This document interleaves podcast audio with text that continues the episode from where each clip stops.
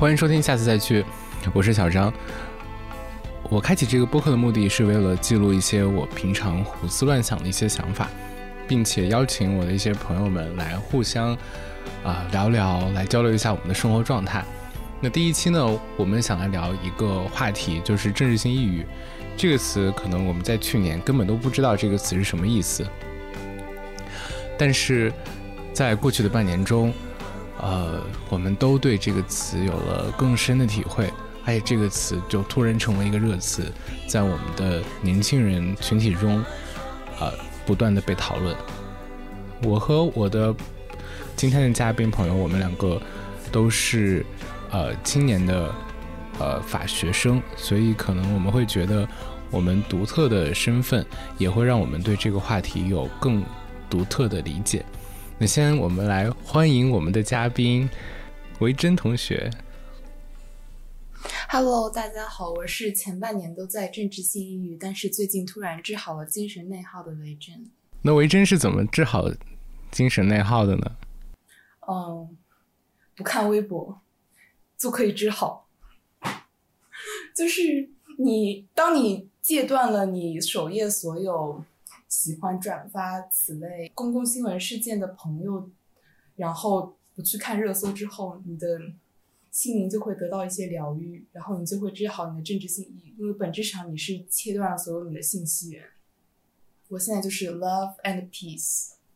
确实，这是一个好像是一个治好精呃不是精神内耗，不是二九，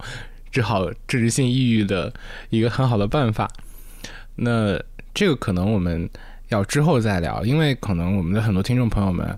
可能还不知道我们所指的政治性抑郁是什么，以及我们对于政治性抑郁的体验是什么。所以咱不如先聊一下，呃，政治性就是在过往的什么时刻，咱们最感觉到政治性抑郁，而且它的一些表现是什么？那我就说一下，我感到政治性抑郁最严重的，肯定就是上海被封控的三个月，从。对我来说，是从三月十号居家隔离开始，到六月一号上海解除封城结束。这期间，我会有一些类似于生理性的症状，就是比如说我吃不下东西，食欲减少，然后或者说学习工作效率降低，或者。会有一点点类似于真正的那种病理性症、病理性抑郁症的症状，比如说没有办法行动、没有办法起床、没有办法打开电脑。我觉得这都是政治性抑郁给我带来的一些非常实际的伤害。那更普遍的肯定是一些就是情绪上的伤害，比如说。我在微博上看到一些在疫情中遭受不公正对待的人，比如说那些没有得到及时救治的病人，那么我就会感到很难过、很悲伤，同时也感到有一些羞耻的感觉，因为我自己还是处于一个比较良好的生活环境，就是没有担心抢不上菜，或者说像。嗯，关在学校里的同学们一样洗不上澡这样的情况，所以我会感觉我还是比较幸运的那个人，但是这也会给我带来一些呃不好的感觉。我觉得这一些的集合就是我政治性抑郁的一个表征。小张呢？小张，小张应该和我在不同的区域，因为我是在家里封控的，然后小张应该是在学校一直封到五月。小张是什么感受？我的政治性抑郁，说实话。哦，我可能在过去的半年处于一个输出非常强的一个情绪中，我特别愿意去进行公共表达，比如说在我的朋友圈、微博以及我的公众号中去发表一些跟时事有关的文章、一些发言。当时我会觉得说，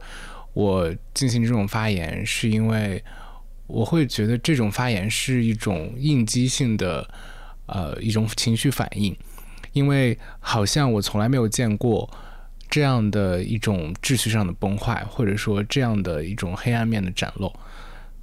所以这也导致一个弊端，就是当时我的，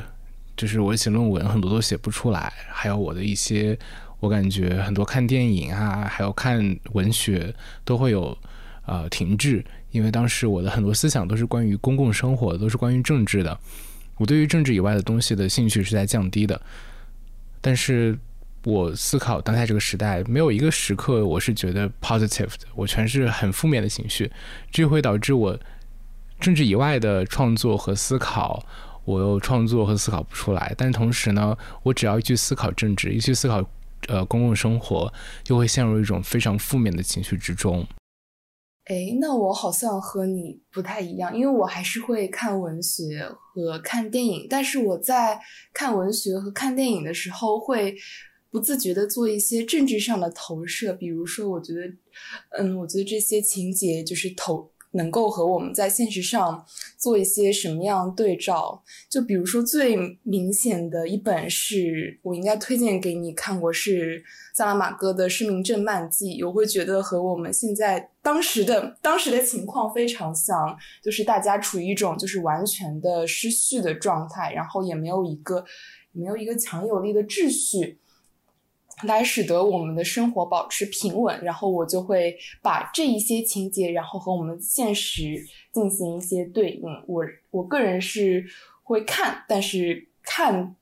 但是从文学作品中看到的全是现实中的状况。还有你刚刚提到，就是你会做很多的输出表达，我会好奇，就是这些输出表达，比如说你在公众号上写的文章，是会排解你的政治性抑郁，还是会加重你的政治性抑郁？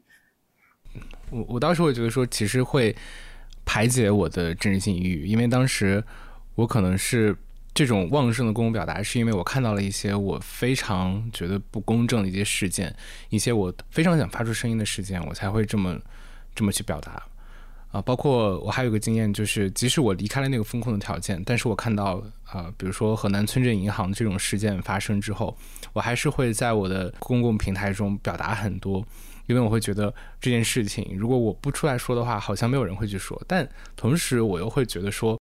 这种过于旺盛的公共表达，它其实它是有及时的情绪去推动起来的，它其实很难去有一些更深层次、更理性的表达。但同时，我对我自己的要求是要有一些理性的表达。我可能会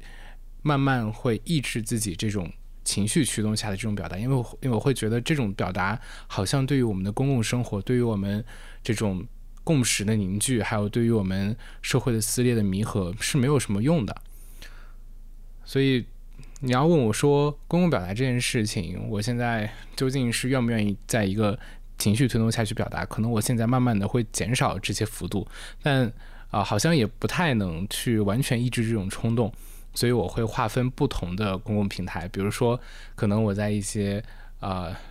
比如说什么其他的公共平台会去。多一些情绪的，但是在我的一些写文章的一些平台中，我可能会比较偏向理性。这样有两个划分之后呢，我就会更好的把我的理性表达、理性思考和我的情绪输出给安排好。所以，我可以理解为你认为。公共表达应该是理性的，而不是情绪的。你在就是政治性抑郁的时候产出的公共表达是完全服务于你自己的情绪排解，但是你觉得它应该就是给公众有一些嗯，就是点拨或者启蒙。这话讲的太重了，但是我并不知道怎么形容它，就是有一些这样子对别人有意义的作用，是吗？对，因为可能呃，我我还蛮认同一个观点，就是如果。我们说的话，别人都说过，好像就是都是别人的观点。那可能我们在历史上，我们甚至都没有存在过，我们的观念都没有什么重要的。因为其实这个世界不需要我们说一些别人已经反复说过的问题。我会觉得，那我个人的价值是在于说，我要去输出一些别人没有说过的。所以其实，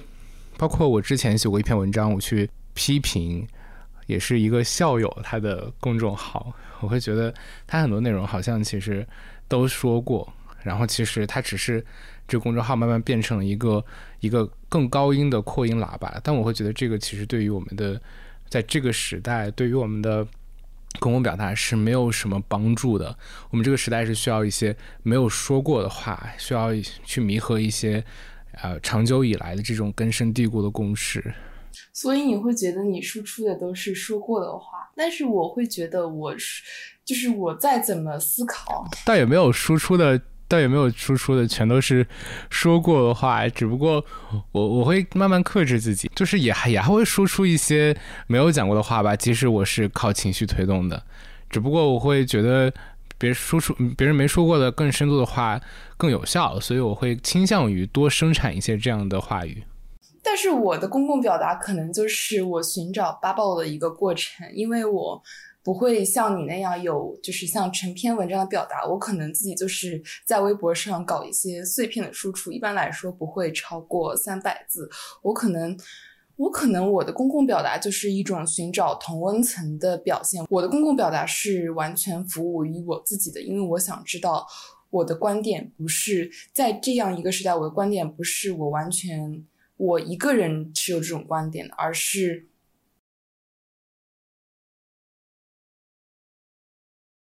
对我不太在乎别人，但是我很在乎自己。我觉得就是我的公共表达也是治愈我的政治性抑郁的一个过程，但是它治愈我过程的方式是让我知道我并不是唯一这么想的人，还是有一一些和我拥有共同想法的人，他们觉得这个事情是不对的，是不应该这样的。那其实我还会说，我觉得同温层这件事情，我好像现在慢慢不会觉得说在同温层里面待久了是一件很好的事情。嗯，可能呃，我觉得就是我有个习惯，是我从来不会去，就我可能会屏蔽他人，让他们不看我的呃朋友圈也好，或微博什么什么也好。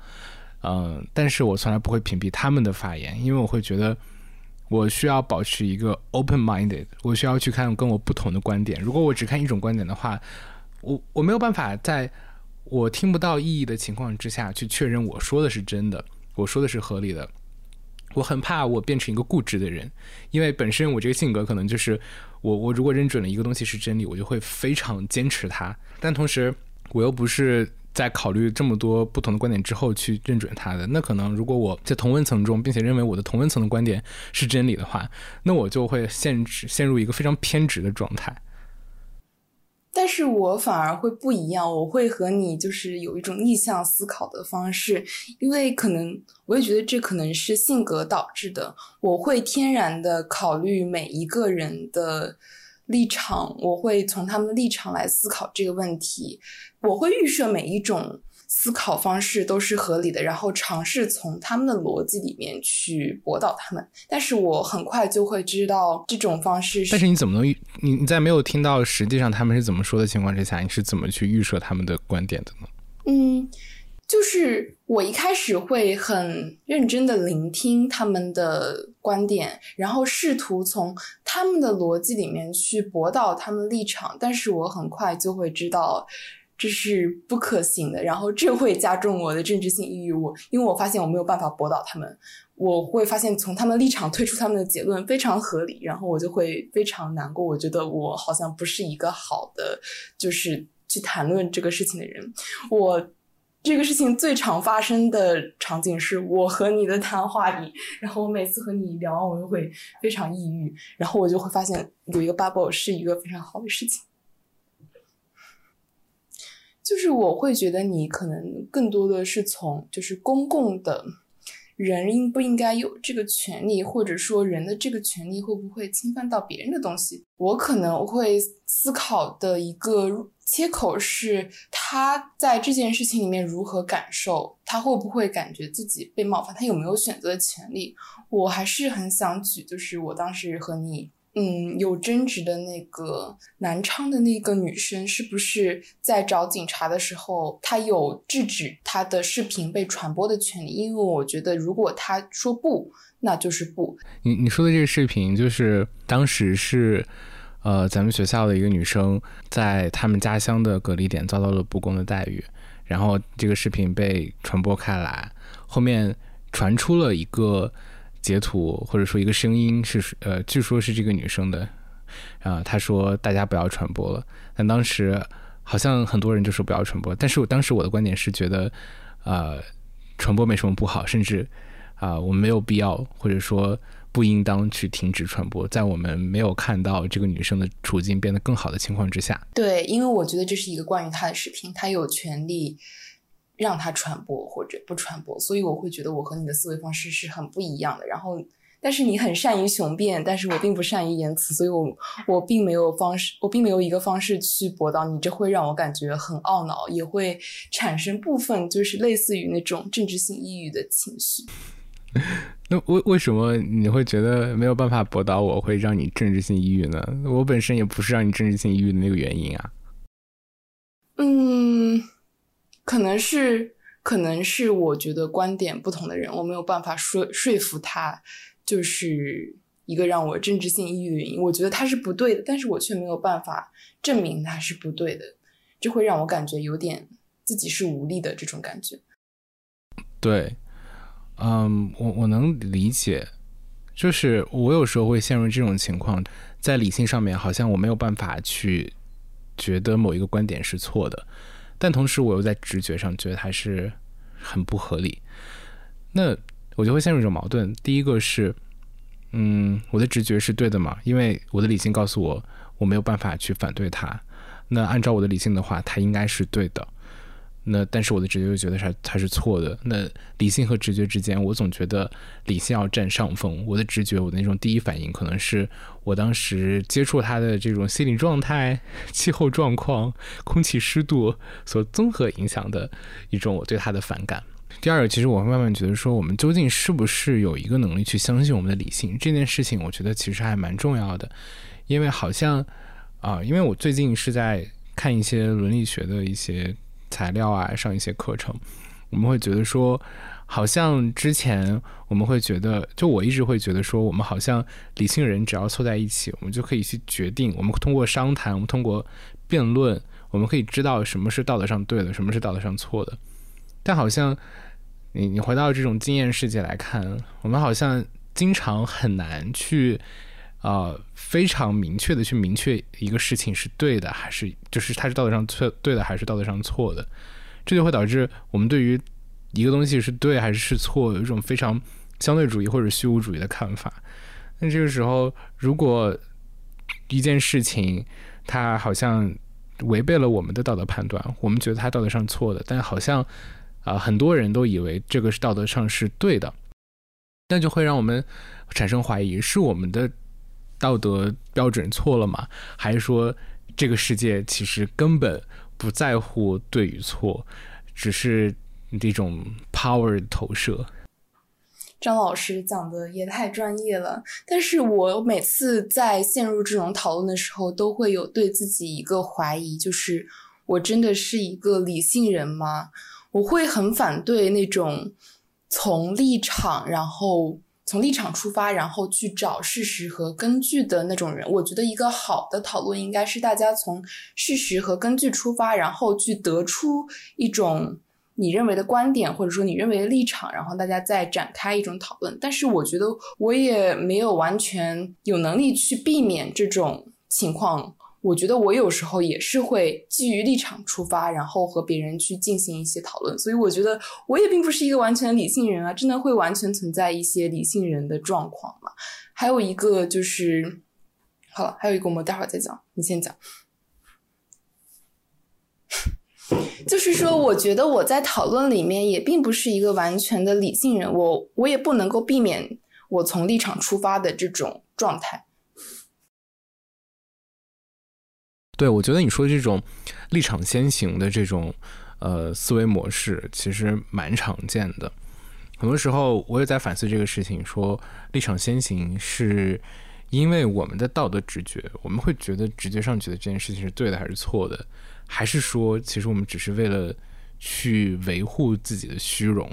最直白的这种虚荣是在于说你已经做出了这种 claim。你做出了这种宣称，同时你为了维护自己的面子，在你的社群之中为了维护面子，你要为你的这个最初的这个 original claim 去去辩护。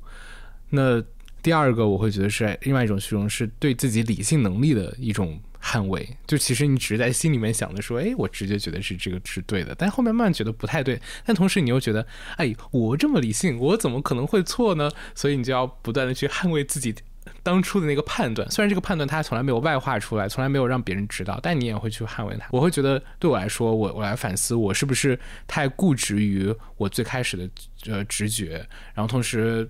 嗯，我我又会有一种非常怀疑自己直觉的一种倾向，就是因为我觉得去捍卫自己的直觉，很大程度上是一种虚荣的体现。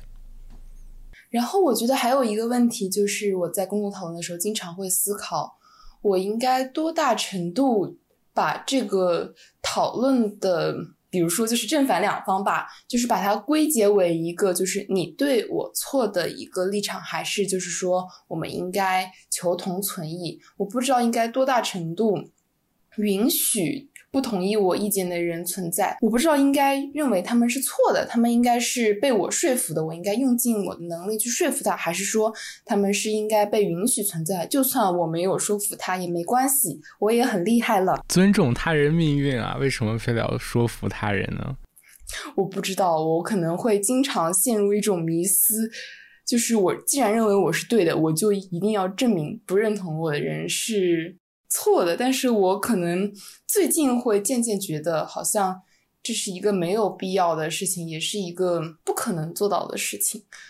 哎，那你会觉得说，是不是你你会在某种程度上认为，你的判断对与错是取决于大众或者他人是否认同？我不会，我会就是仔细的判断，我会仔细的看对方，如果他是一个认真讨论的人，他一定会给出他的观点，然后给出他的论证。如果我觉得他的论证足够可信，那我会叛投敌营，然后转而批判就是我原本支持的这一方。所以我经常会陷入一个自相矛盾的境地当中。对，我觉得这种不断的反思的这种倾向还是蛮好的。但是这种不断反思的倾向，不就是你的政治性抑郁，或者说一种精神内耗吗？你会。不断的怀疑，然后批判自己，可能一个小时之后，你你就支持另一种观点，而反对你在一个小时之前支持的这种观点。你你为什么会觉得这种过程是一种会让你抑郁的过程呢？那可能对我来说，比如说我是一个非常喜欢反思的人，那么我会觉得不断的反思，而且推导自己的成见。就比如说我在阅读哲学的时候，我经常会感觉到这种。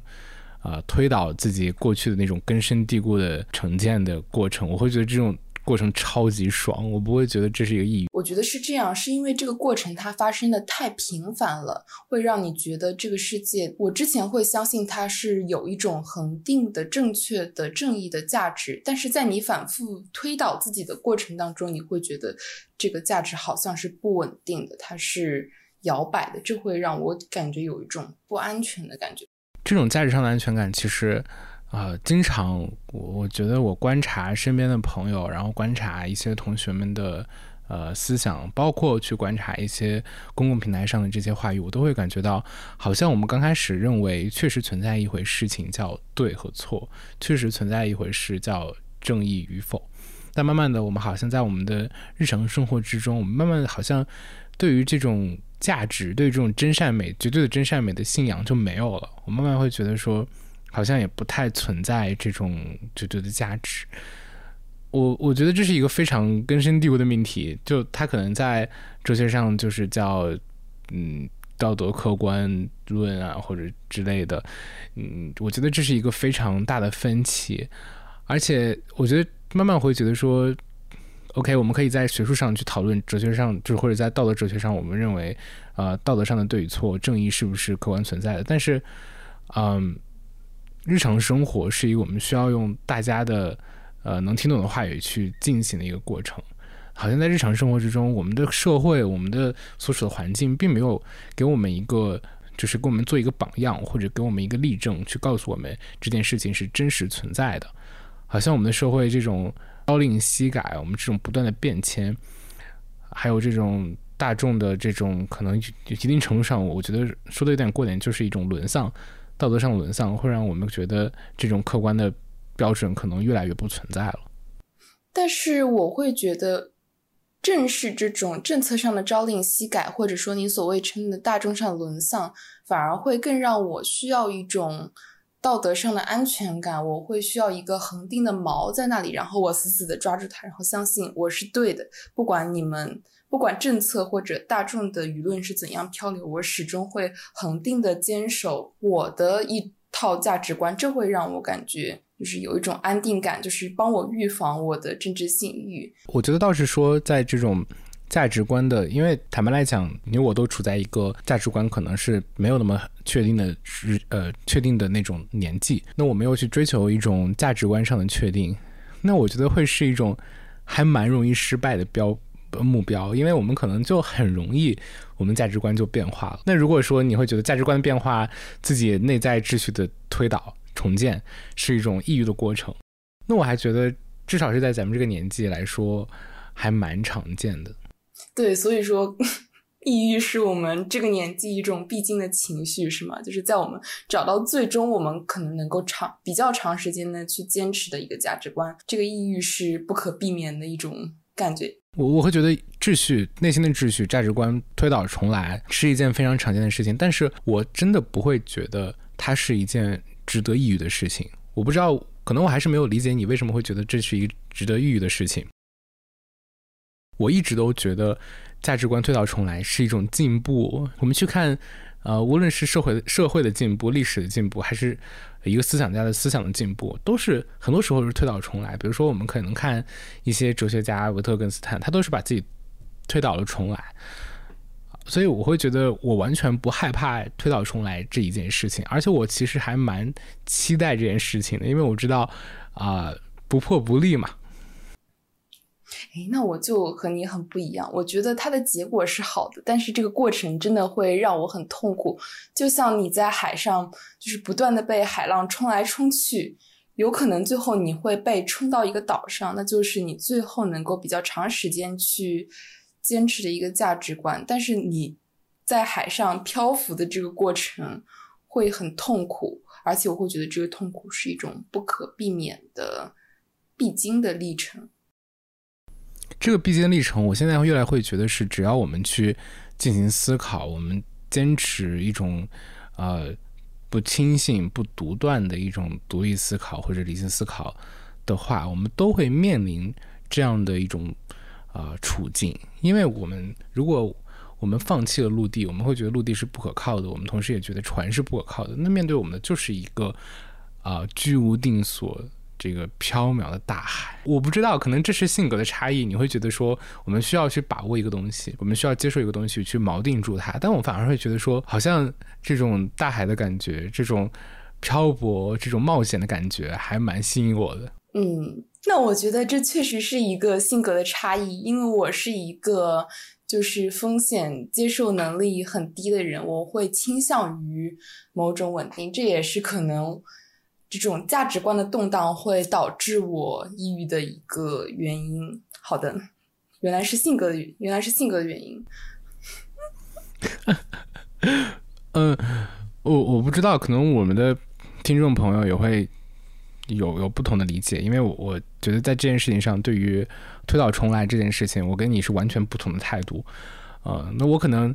就是有一种怎么说呢？就比如说我们当时在高考的时候。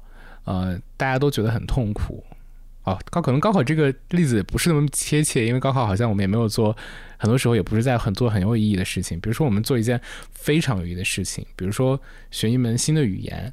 啊，那我们在学它的时候，可能很枯燥的时候，我们都会觉得哇，这是什么东西？哇，我怎么一点规律都找不到？怎么这么苦？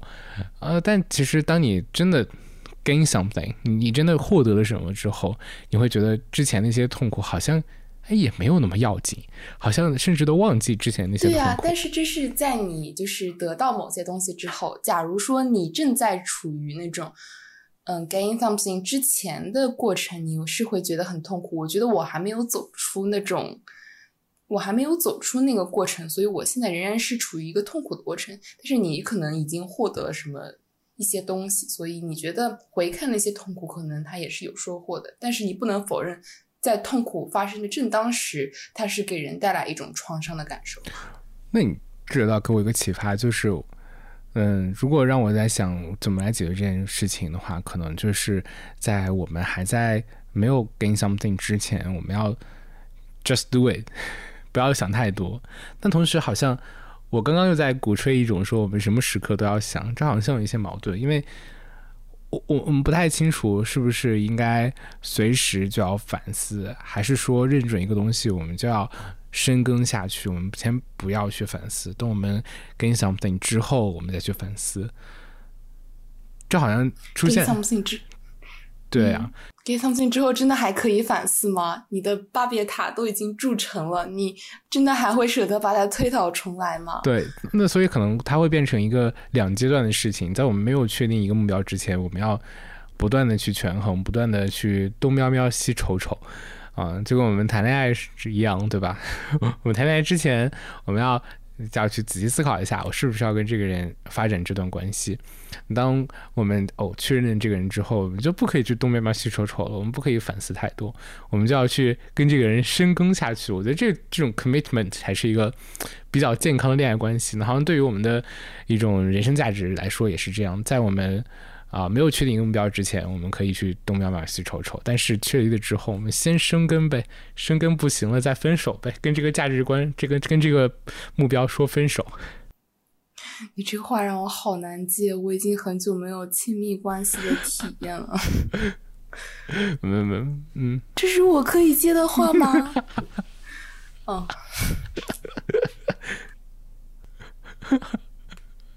嗯，我就是分享一下我自己的感受。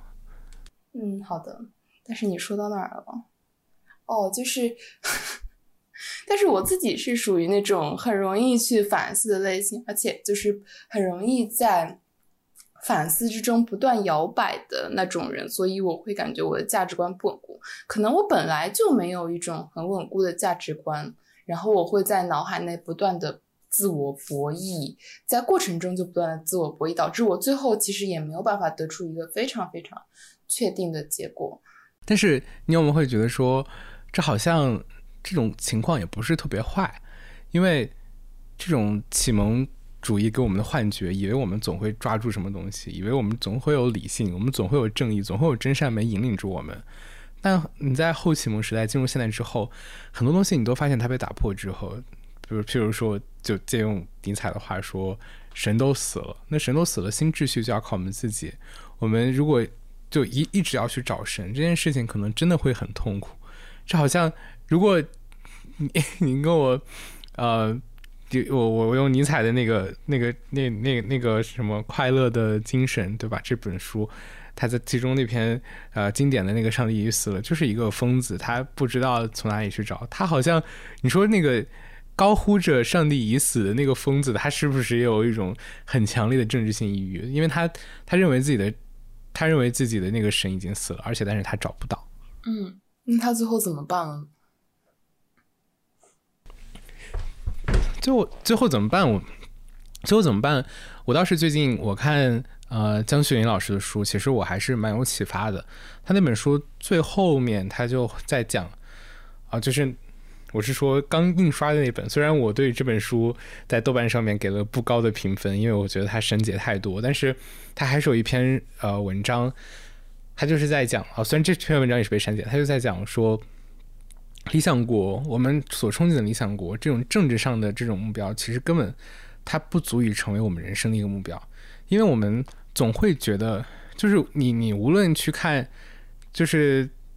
政治性抑郁，它毕毕竟是包括政治的嘛。但是如果你去看，呃，我们的政治学，就是不是像我所这个研究的这些政治哲学这种因然的理论，我们去看一些实然的这种政治科学 （political science），我们去看各国的各种的民主实践，我们都会发现政治总不是那么好。那如果我们总是以一个政治制度去作为我们的人生的目的，或者作为我们一个美好生活的想象的话，那其实并不彻底。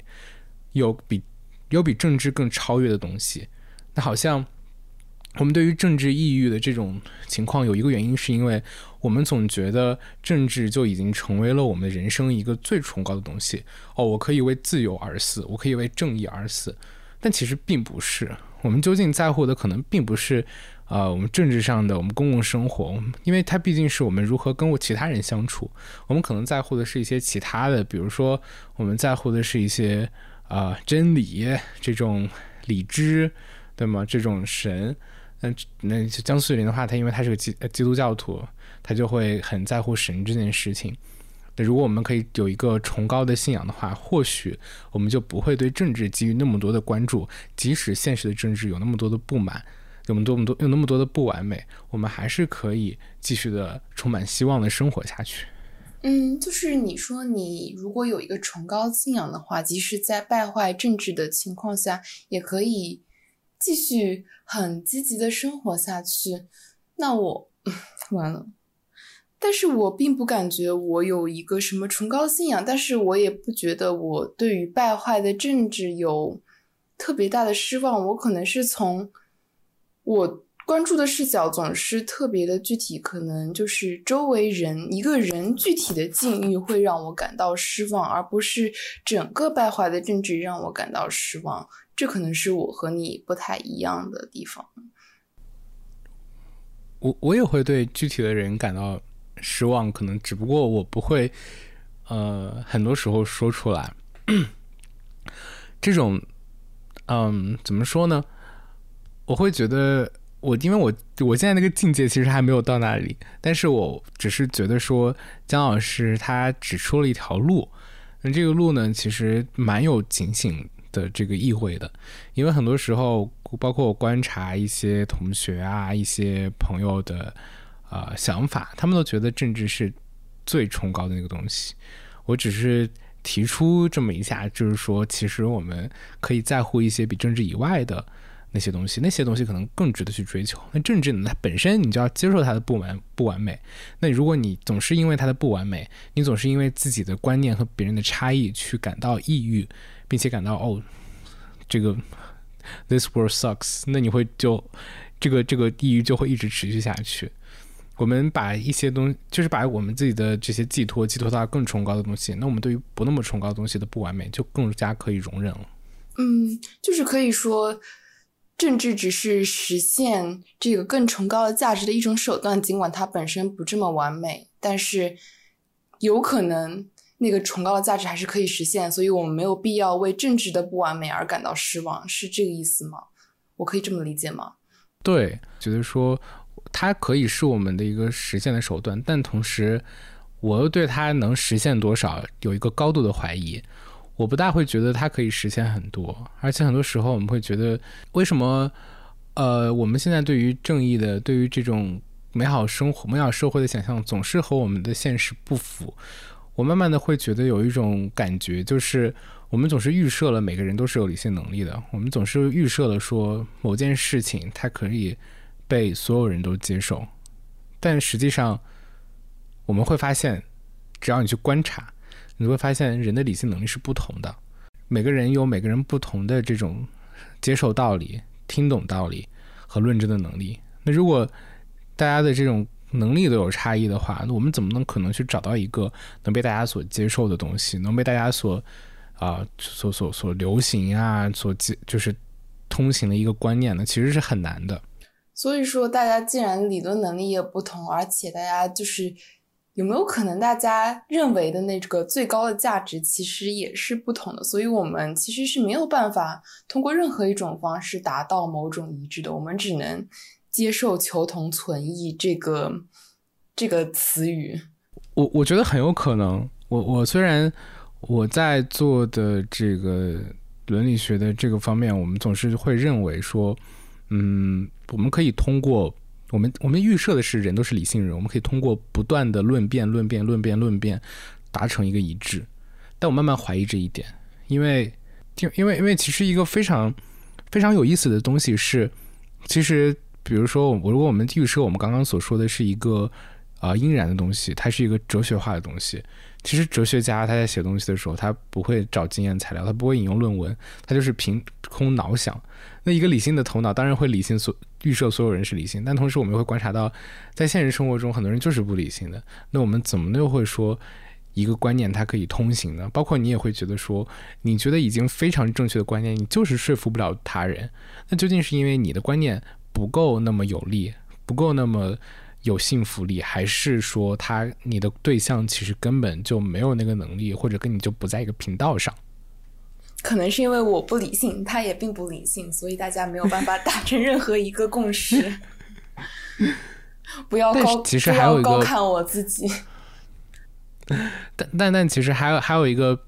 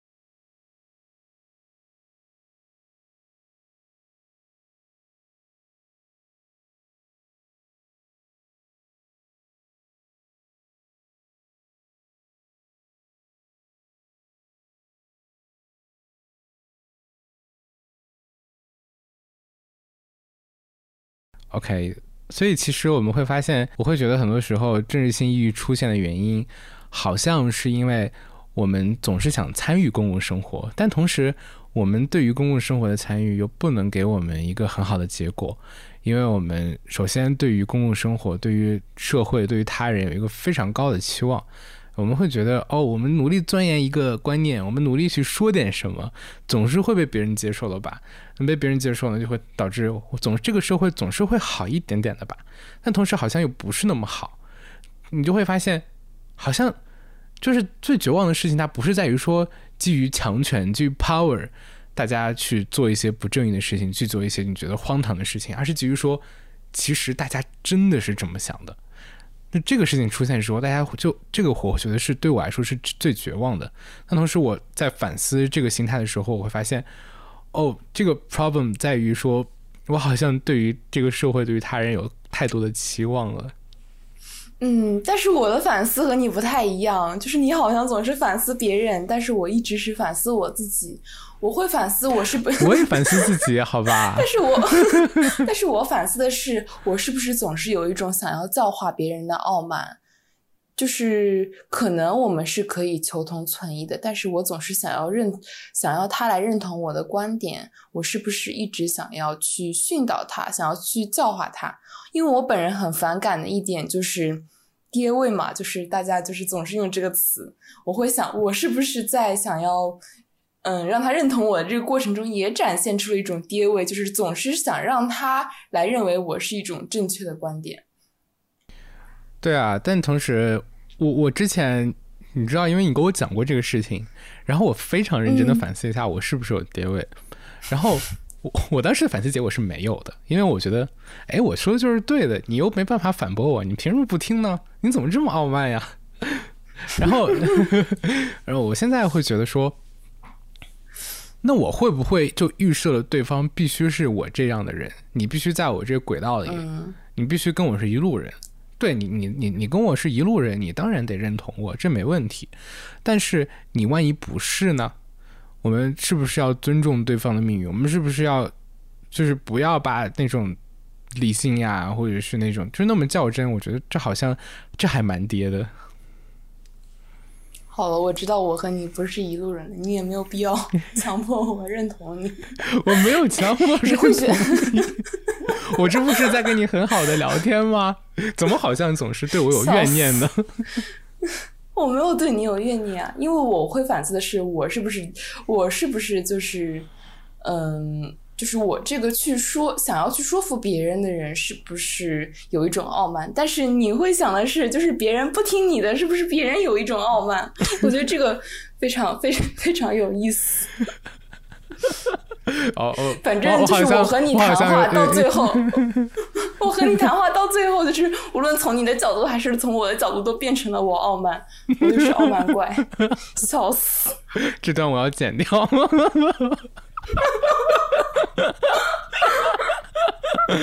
这段我一定要剪掉，这段不能放出来。好家伙！男明星不对，男主播人设崩塌。笑死！除了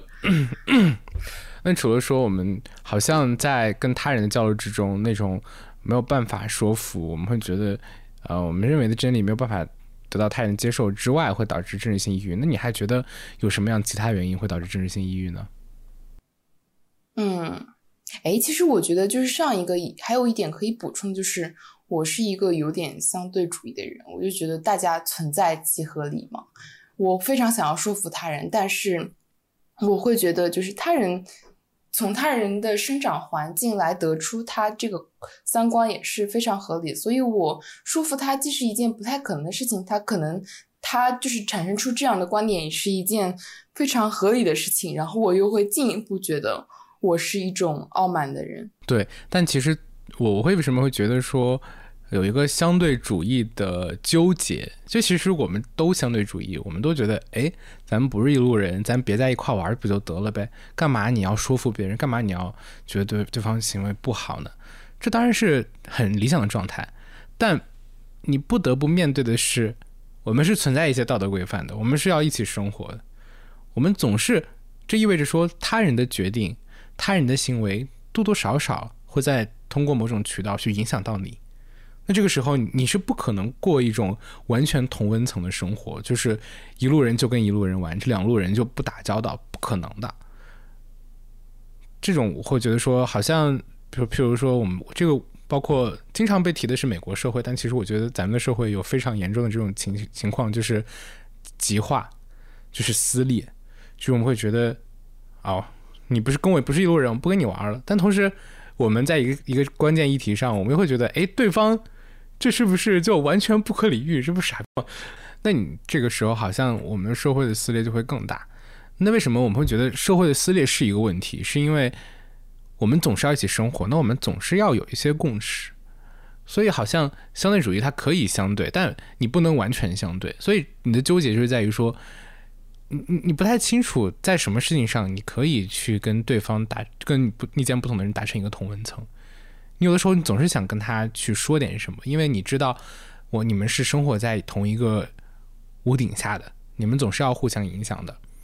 你们可以说我们两个人就是彼此在房间里面玩的玩具不同，这个你一个玩你玩芭比娃娃对吧？我玩小汽车，这个我们可以互相去玩，互不干涉。但我们就是牵扯到这个，比如说一块巧克力，咱俩怎么分的情况之下，那这个就是要去做出一点妥协的呀。所以说我经常感觉我的撕裂是因为我不能分清哪些是哪些观念是我们可以求同存异的，然后哪些观念是我们就是是我们这个社会一些根本性的共识，是我们一定要达成共识的。这个共识，如果我们不能达成，我们还指望在这个事情上求同存异的话，那我们就会导致社会上一种根本性的撕裂。我觉得我是因为不能区分这样一个界限，所以我才会嗯产生一种困惑，乃至于一种悲观的情绪。是的，呃，这个界限非常难把握，而且我总感觉人的思维就是有一种。叫一根筋的这种趋势，就是我们总是要，总是要在某个程度上，我们总是要要一个 yes or no 的嗯回答，但好像这对于人的这个估计是不是过高了呢？很难，很大程度上我们不知道这个答案，但是我们非得要要一个，我们必须要要一个，哎，它就是相对主义，这个世界就是相对主义的啊，这个世界或者就不是相对主义的，我们不能接受。呃，生活中其实，在某些议题上，我们可以保持相对；有的有的议题上，我们可以保持不相对。这种一个融贯的原则来指导我们的啊生活的这种思维模式，在哲学上是有很大的资源的。但是，好像在我们日常生活中，如果我们都要这么想的话，我们往往会觉得有一点点痛苦。好像我们在啊，就是我们如果保持一定程度上的人格分裂，会让我们 去减轻这些政治抑郁，因为分裂的人格就是你硬要把两个你不同的人格连在一起，你当然会抑郁了。但是如果你能把这两个人格分开的很好，他俩都各自快乐，那有什么不好的？哪两个人格呀？郑老师展开讲讲。比如说，有的时候我们会认为有的事情是相对的，有的事情是不相对的。这两个人格是不是就是两个相，就是不同的人格？但他好像有没没有办法去兼容，不 compatible。但是好像你保持这种撕裂，又会让你很快乐。嗯，所以我会觉得，就是即使你就算你想要去把握这个界限，仍然是一种。就是你刚刚说那种一根筋的一种尝试的方式，所以我现在的方法就是我不去区分它，然后我就是完全保持一种相对主义的方式。如果我不争辩的话，那么我就不会感到这种抑郁，我就是完全 let it go。对，当然我我还会觉得说，我们之所以现在，因为我刚刚聊了很长时间的我们的这种跟他人的交流论辩也好。我会觉得，其实，在我们的生活中，很多事情，这些跟他人的交流都发生在社交媒体上。那社交媒体的这种独特的性质，它也会导致我们越来越会在使用社交媒体的时候感到抑郁，就是感到一种撕裂嘛。所以，我为什么最近精神内耗好了，就是因为我不看社交媒体了。所以我现在就是达成了一种不需要别不需要和别人争辩的一种状况。某种程度上，如果要解释的话，我前半年出现严重的社交抑郁，就是因为我看了太多社交媒体，尤其是点名微博。我真的在微博上获得了很多的政治抑郁，就是。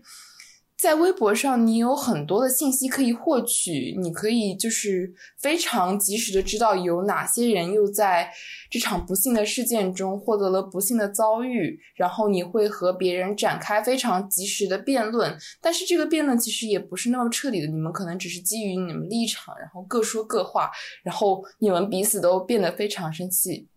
非常抑郁，所以我觉得社交媒体导致的信息爆炸对我的政治性抑郁贡献了非常多的因素。有时候并不是这种不幸，就比如说你在疫情期间你得了病，然后你没有得到及时的医治，或者说你被家暴了，这种不幸的事件本身增加了，而是社交媒体这个平台的出现增加了你看到它的几率，所以也增加了你得到抑郁的几率。我会比。我可能在十年前，我并不知道这件事情，但是在十年之后，它会更容易的出现在网上，所以我会更容易的因为看到它而得到某种抑郁。是的，社交媒体的这种曝光，它其实很多时候我们的媒体，我现在的观察是，我们的媒体会更多的报一些负面的新闻。这种负面的新闻，一方面，呃，它是会增加曝光度；另一方面，可能是有所谓的。嗯，就是大家会觉得，因为是负面新闻在被打压，在被消失，那么好像我们要报一些负面新闻，那这会导致，我会觉得是有一个弊端，是会导致我们对于这个社会的认知就很负面。啊，我们好像没有办法去啊，都看不到一些正面新闻，或者我们会认为，哦，正面新闻就是 propaganda，就是宣传。那那如果我们只关注负面新闻的话，那无论在怎样的社会，如果我们都只关注负面新闻的话，我们都会导致一个很抑郁的心情。那第二个，我还会觉得说，这种负面的新闻有的时候是被故意制造的，就是其实我们总有一些很那那些点，就是一些可以让我们非常抑郁的点，我们一些可以让我们情绪很快就被调动的点，那好像。就是在一些事情在被我们关注的时候，这些媒体就会怕爆出一个会让我们非常抑郁的点，然后来转移视线。因为这些点就是它，我们对它敏感到，只要它爆出来之后，我们好像就不会在意其他的正在发生的事情。一个经典的例子就是极端女权的这个事件，我们当时都在关注的是上海的疫情，但是极端女权这个非常荒谬的这篇。呃，微博出来之后，很多人的视线都移转到这，移转到这上面。很多人觉得啊，这个我我们的团团怎么能这么想呢？这么抑郁。但是好像我会觉得我们的政治抑郁被被利用了，我们的这种政治抑郁变成了他们的弹药库。对，我会后来我慢慢的反思，我会觉得我们的政治性抑郁是一个被操纵的事件。有可能我们的政治性抑郁是自然产生的，但是更大几率我们的政治性抑郁是会被别人调控。对对对，这种情绪，但是好像我们还就是有的时候我们要分辨一下，就是什么时候我们这种情绪是被利用的，有什么时候我们一定要抒发这种情绪，我觉得还是要保持警惕的。那我还会觉得，嗯，作为就是政治性抑郁的原因的话，有的时候其实跟咱们的身份。还是有蛮相关的，因为呃，我和维珍都是都是大学生，然后我们还都有一个好像听起来还不错的专业啊，叫法学。那好像这两个身份叠加作用之下，我们对于政治性抑郁或者对于公共生活的关注，似乎会更啊比其他人更多一点。是的，我有段时间和我一些别的专业的同学聊天，就是他们可能是工科专业，也有可能是理科专业，但是我们在聊天之后发现了非常不同的现象。可能一个嗯，重点专业是工科的学校，他们并没有像我们这样一个重点专业是法学。然后或者说是一些政治类、人文社科的学校陷入一种普遍性的政治抑郁，他们可能也对这件事情感到不满，对这个政策的执行不到位感到不满，但是他们并不会陷入这么严重的政治性抑郁的一种情绪。所以我觉得专业对一个人的是否感到这种情绪产生了非常大的影响。那我会觉得。就是在我的刻板印象里，我会觉得有三类人，有三个标签的人特别会容易陷入政治性抑郁这种情绪里面。第一个就是学人文社科专业的人，第二个是女性，那第三个就是学生群体。人文社科专业的人是因为他所学的专业本身就和政治或者说公共话题有特别大的联系，他一定会对。我们这个社会如何是一个良善社会，有一个自己的构想，但是这个构想又和现实生活的差别特别大，所以他们会容易陷入抑郁。然后女性的话，是因为这半年的公共议题里面有太多的性别问题，比如说徐州的事件，比如说唐山打人的事件，我们会特别注意到。女性仅仅是因为她的性别就受到，就是处于一种受剥削的状态，所以我们觉得这是一个不应该发生的状态，所以我们会陷入一种抑郁。然后学生群体的话，我们会觉得。他可能会有特别丰沛的表达的欲望，但是他的言论对于这个社会的改变又是非常轻微的，他可能会产生一种非常严重的无力感，所以这种无力感就会伴随着一种政治性抑郁的感觉发生。对，其实我非常认同这一点，就是，呃，我还想补充一点，其实，呃，作为一个青年学生，很多时候我们会觉得。呃，在过往的历史中，我们会发现青年学生是非常关心社会现实的。但同时，我最近的生活体验又告诉我一件值得反思的事情，就是其实我们这些学生是生活在象牙塔之中的。呃，尤其是体现在于，就是可能像我，还有维珍，以及我们的很多听众，都是呃一个不大用去。在就是去关心自己的生活，不用为自己的生活奔波的一种学生，我们都是有人供养的。其实我们是一个呃生活在象牙塔中的一个状态，而且我。我回到二线城市生活之后，我会发现，好像网络上面以及我们大家所讨论的那种，就是知识分子呀，然后精英阶层在讨论这些问题，跟二线城市的关系一直不是那么紧密。我们所谈论的，我们从网上所了解的，其实只是一线城市所代表的中国。我们其实没有去深入去了解真正农村、真正偏远的地区、真正没有那么发达地区所发生的事情是什么。我们好像去构想了一个非常好的中国，但这个中国是一线城市告诉我的。呃，因为就维珍他本身就是一线城，他就是一线城市生长的人。那我呢，本身我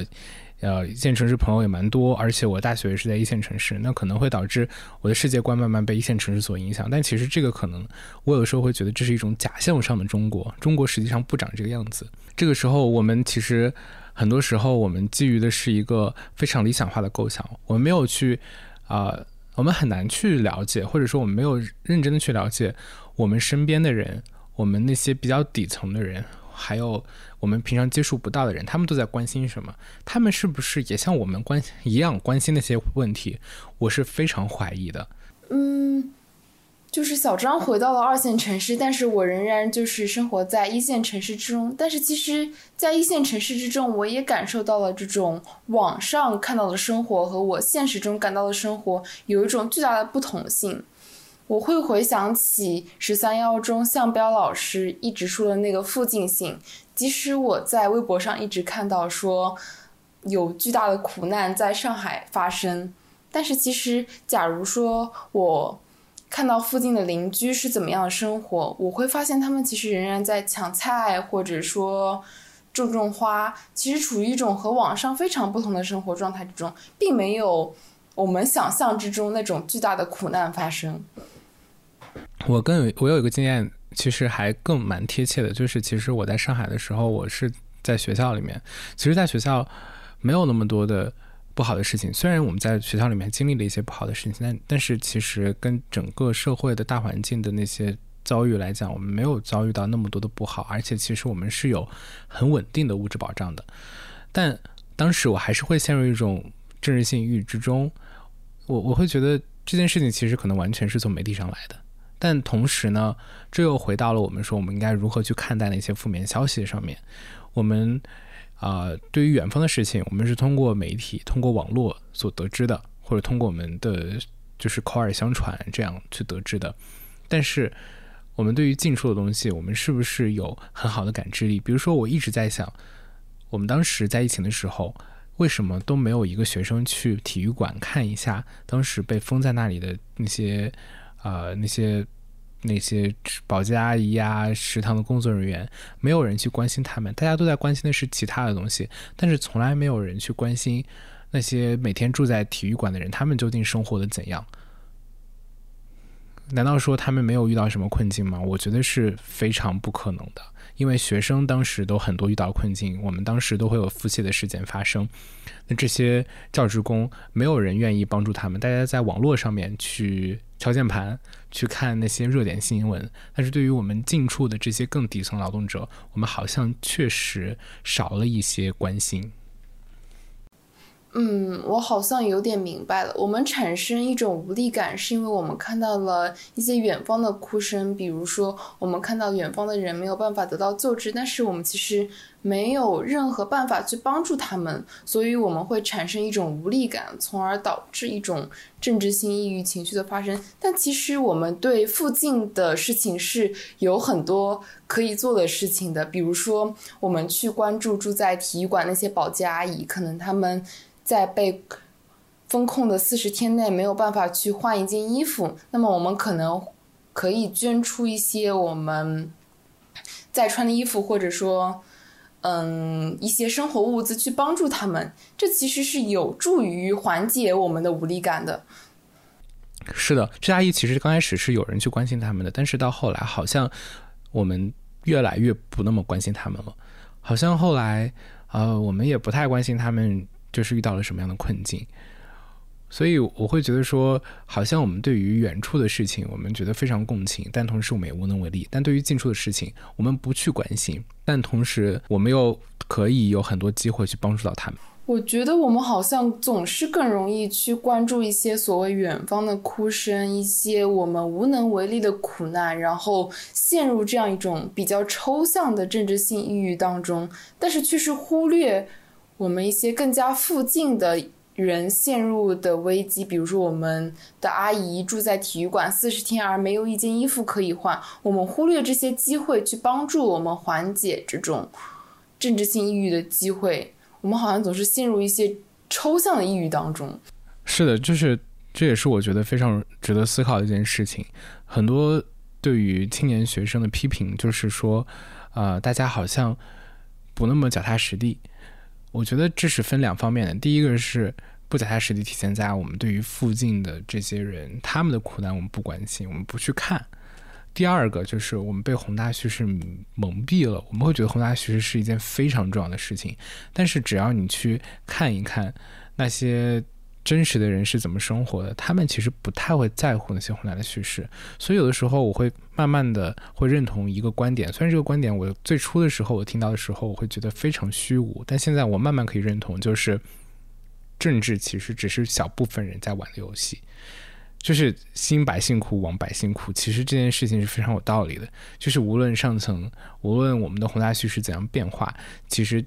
具体的生活是不大会发生很大的变化的，但如果我们想，确实是我们的初衷是要，嗯，使得每个人活得更好，那我们就要去观察那些啊最细节的人的生活，而不是去沉溺于那些宏大叙事之中。我会觉得，反而关注远方的那种苦难是更加容易做到的一件事情，因为你只需要对此表达关注、表达愤怒、表达抑郁，而你不需要做出别的事情，但是。假如你去关注一些附近性，假如你关注到我们的阿姨没有衣服可穿，然后没有很好的生活条件，你真的会为此需要做出一些切实的努力。你需要去了解她的需求，去给她捐助一些物资，这反而是更切实、更难做到的一些事情。是的，而且其实有的时候，我觉得这个跟人的懒惰也是非常有关的。好像很多时候我们会懒于，就是我。虽然远方的事情离我们很远，但其实它已经有人写出来，而且我们只需要转发就可以了。我们其实不需要付出什么。而如果我们要想去了解一下近处的事情，我们要去实地的去问他，去调研。好像有的时候我们就真的是像一些人批评一样，我们就只会在家里面敲键盘。但其实你近处的这些打保洁阿姨她的生活，你敲键盘是了解不了的。你要具体的去跟他问他们的生活怎么样，这你才可以了解得到。我同时，我还会觉得说，可能我们作为呃法学生，可能也是会有一个，因为之前有咱们学校老师，他也提过这场呃事件，或者说这场疫情，对我们所有人的法学生都是一个成人课。我们好像呃真正去认识到了这种呃国家权力对于我们生活的影响，因为我们可能法学最基本的，按照我的理解，就是一种权力的约束。啊，那我们好像之前都是觉得它是一种空的口号，然后我们把过多的精力都投投身在于这些比较技术性的、比较教条性的记忆上面，但。在这场疫情啊，包括这场事件之后，我们对于法学的理解也会更上一层。但同时，对于这种对于法学理解更上一层，也会让我们导导致也会增加我们的抑郁。因为按照过去的我们对于法学的理解的话来说，我们这个社会可能还是一个非常有法治希望的社会。但当时，但同时呢，我们看到现在社会上的一些情况，我们会觉得好像法治理想没有那么切实可行，好像我们的。呃，公法领域可能还没有什么希望，这个这个心态也会使我们这些以法学为业的人产生一种非常抑郁的情绪。我觉得大部分法学生在报考法律专业的时候，都会秉持着一种经世致用的想法，相信我们所学的法学知识能够使这个社会变成一种。更加有秩序的状态，但是在疫情封控期间，大家多多少少都感觉到法学好像似乎有一种